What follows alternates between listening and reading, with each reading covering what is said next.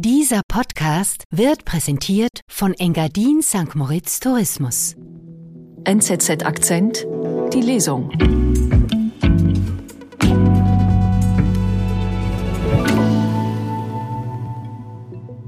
Mit 37 Jahren wurde Jacinda Ardern Neuseelands Premierministerin und avancierte zum Politstar. Nun geht sie nach fünf Jahren abrupt. Sie ist mit ihrer empathischen, freundlichen, femininen Art zu regieren gescheitert. Jacinda Ardern geht, statt zu kämpfen. Ein Kommentar von Erika Buri, gelesen von Lotti Haple.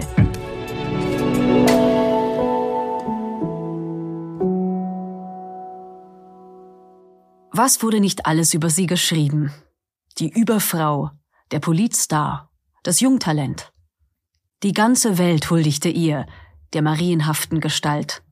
Letzte Woche hat sich Jacinda Ardern als Premierministerin von Neuseeland verabschiedet. Ihre Wahl fiel 2017 mit dem Anfang der MeToo-Bewegung zusammen. Die USA präsidierte damals ein Rüppel, der behauptete, dass er jeder Frau ungestraft zwischen die Beine fassen könne. Und nicht nur das. Jacinda Ardern wurde zum weiblichen Gegenpart von Politikern, die offenbar noch nicht begriffen hatten, dass eine neue Zeit eingebrochen ist. In der internationalen Presse war zu lesen, gäbe es mehr Politikerinnen wie sie, die Welt wäre ein besserer Ort. Die Begeisterung, die sie als Frau und als Politikerin mit Ideen für eine fortschrittliche Gesellschaft auslöste, bekam sogar einen eigenen Begriff. Jacinda Mania. Sie wird als zeitgemäße Ikone für die Rolle der jungen Frau und Mutter in der Politik gehandelt und selbst ihr vorzeitiger Rücktritt als Premierministerin gilt vielen noch als Vorbild. Sie habe es, war zu lesen, besser als so viele männliche Politiker geschafft, zum richtigen Zeitpunkt loszulassen und abzutreten. Aber ist das wirklich so? Eignet sich die Karriere von Jacinda Ardern, um das Idealbild eines neuen weiblichen Politikertypus zu entwerfen? Ardern, das Vorbild für kommende Generationen von Politikerinnen? Mit 37 Jahren wurde Jacinda Ardern Premierministerin, die zweite in der Geschichte Neuseelands. Sie trat an und zeigte der Welt, wie Politik auch geht. Mit unglaublich viel Charme, Empathie, Menschlichkeit und weiblicher Schlagkraft. Die hatte sie nötig. Noch bevor die heute 42-Jährige in einem ihrer ersten TV-Interviews zu ihrem linksgrünen Regierungsprogramm befragt wurde, kam die Frage, wünschen Sie sich ein Kind? Es war längst nicht das letzte Mal, dass Arden mit ihrem so entwaffnenden Lachen diejenigen in die Schranken wies, die an ihr, weil jung und weiblich, zweifelten. Würden Sie das einen Mann auch fragen? konterte sie und merkte an, dass es nicht nur völlig daneben sei, Frauen im Zusammenhang mit ihrer Arbeit nach ihrem Kinderwunsch zu befragen, sondern für Arbeitgeber illegal. Das brachte ihr Applaus ein, vor allem von Frauen. Die Frage entfachte in Neuseeland eine landesweite Diskussion, ob ein Spitzenamt mit Baby überhaupt möglich sei. Jacinda Ardern zeigte später, es ist möglich. Wenige Monate nach Amtsantritt kam die frohe Botschaft. Die Premierministerin ist schwanger. Erst zum zweiten Mal in der Geschichte wurde eine Regierungschefin Mutter das Ereignis von der Niederkunft, aber auch die Tatsache, dass Ardern als erste Frau in dieser Position sechs Wochen in Mutterschaftsurlaub ging, machte weltweit Schlagzeilen. 2018 reiste sie mit Baby an die UNO-Generalversammlung nach New York und hielt ihre Tochter im Plenariumsaal auf dem Schoß. Auch dabei und mit Ardern prominent auf Bildern zu sehen war ihr Partner Clark Gayford, ein national bekannter TV-Moderator. Er, der männliche Part dieses Vorzeigepaars, hielt seiner Vorzeigefrau den Rücken frei. Nach ihrer Rücktrittsankündigung wurde sofort wieder spekuliert. Sind Spitzenpolitik und Familie eben doch nicht vereinbar? Die BBC fragte in einem Tweet, mit dem sie einen Artikel über Ardens Rücktritt bewarb, können Frauen alles haben? Die Frage erinnert an Jacinda Ardens Anfänge vor knapp sechs Jahren. Glücklicherweise sah auch die BBC kurz nach Publikation des Tweets ein, dass die Frage unnötig und sexistisch gewesen sei und löschte die Zeile. Denn niemand kann alles haben. Ardern ist zwar Mutter, wie inzwischen viele Frauen in politischen Spitzenämtern, aber hat sie deshalb alles? Alle verzichten, die viel Verantwortung tragen, auch Männer. Wir sind gleich zurück.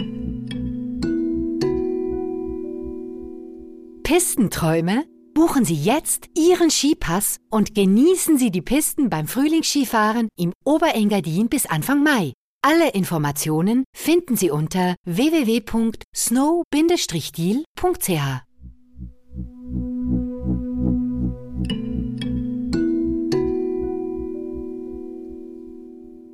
Als Neuseeland 2019 von einem rassistisch motivierten Terrorangriff gegen die muslimische Gemeinschaft in Christchurch erschüttert wurde, hatte das Land mit Ardern eine Liederfigur, die in diesem so unglaublich traurigen Moment tröstete und gleichzeitig die Hoffnung nährte.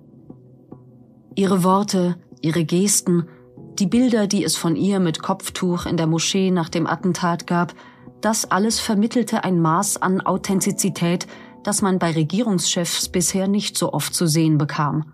Spätestens jetzt wurde klar, was für ein Ausnahmetalent Ardern war. Ihr wurde nachgesagt, dass sie das Zeug hätte, die politische Kultur zu verändern, hin zu mehr Menschlichkeit. Zuvor hatten bedeutende Frauen in emotional aufgeladenen Momenten immer wieder enttäuscht. Das hat natürlich nicht zuletzt mit gesellschaftlichen Erwartungen zu tun, mit denen Frauen konfrontiert werden. Sie sollen trösten, Wärme spenden, nahbar sein. Weiblich eben. Queen Elizabeth II., Angela Merkel, Margaret Thatcher und viele weitere Frauen, die in einem von Männern dominierten politischen Ensemble auf der Weltbühne stehen, haben sich nicht besonders durch weibliche Attribute ausgezeichnet. Gerade dann, wenn Wärme am meisten gefragt war, konnten oder wollten diese den Schutzpanzer, den sich viele in der Politik emotional zulegen, nicht abstreifen. Arden konnte und wollte das. Sie gab sich durchlässig, ließ Emotionen zu. Sie hatte nie einen Hehl daraus gemacht, dass sie von Anfang an als Mensch und als Frau angetreten ist, aus der im Amt eine Mutter wurde. Sie kokettierte teilweise selbst damit und richtete ihr Regierungsprogramm danach aus. Bessere Chancen für arme Kinder, günstige Wohnungen für Benachteiligte und die Einführung des Wellbeing Budgets, welches das neuseeländische Bruttosozialprodukt um soziale Faktoren wie Wohlbefinden und Lebensqualität ergänzte. In den letzten Umfragen sind Jacinda Ardens Beliebtheitswerte allerdings stark gesunken. Einerseits, weil ihr Leistungsausweis nicht dem entspricht, was sie am Anfang versprochen hatte, andererseits, weil sie Neuseelands Corona-Politik verantwortet. Diese wurde dank einer rigiden Abschottung der Insel anfangs weltweit als Erfolg bewertet. Eine zu späte Öffnung und eine harte Impfpolitik haben das Land aber auch gespalten. Die wirtschaftlichen Spätfolgen dieser Politik sind massiv. Jetzt, da vieles gegen sie läuft, geht Ardern also, weil ihr Tank leer ist, wie sie sagt. Sie habe so lange so viel gegeben. Jetzt könne sie nicht mehr. Detaillierte Gründe, wieso ihr Tank leer ist, mag sie nicht nennen.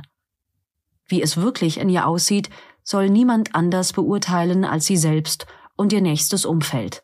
Dennoch steckt in ihrem letzten Akt als Premierministerin Diskussionspotenzial und Zündstoff.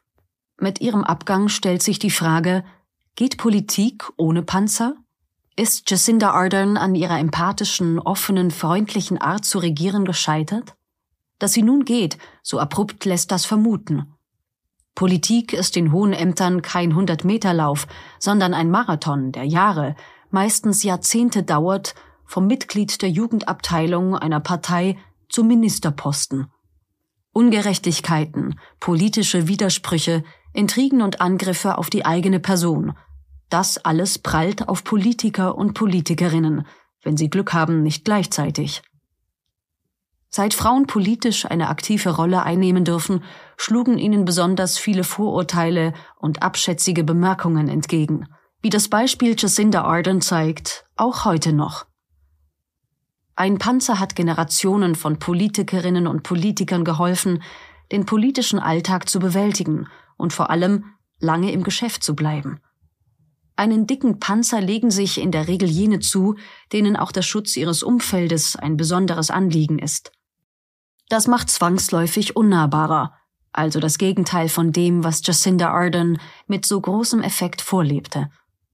Doch jetzt tritt sie nach fünfeinhalb Jahren vorzeitig ab, neun Monate vor den nächsten Wahlen. Sie hätte ihr Amt als Premierministerin im Oktober nach einer Wahlniederlage Labours sowieso abgeben müssen oder nach einem Wahlsieg nach einer gewissen Zeit freiwillig an einen Nachfolger übergeben können. Doch bis zu diesem Zeitpunkt hätte sie beweisen können, dass ihr empathisches, weibliches und so gefeiertes Verständnis von politischer Leadership auch großem Druck standhält und letztlich mehr ist als eine geschickte Inszenierung. Dafür hätte sie tun müssen, wozu viele in der Politik und in ihrem Leben ab und zu gezwungen werden, sich durchbeißen und kämpfen.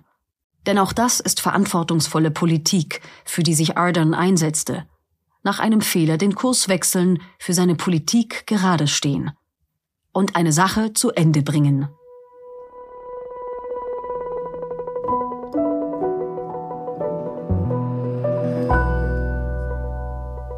Das war NZZ Akzent die Lesung. Heute Jacinda Ardern geht, statt zu kämpfen. Ein Kommentar von Erika Buri, gelesen von Lotti Haple.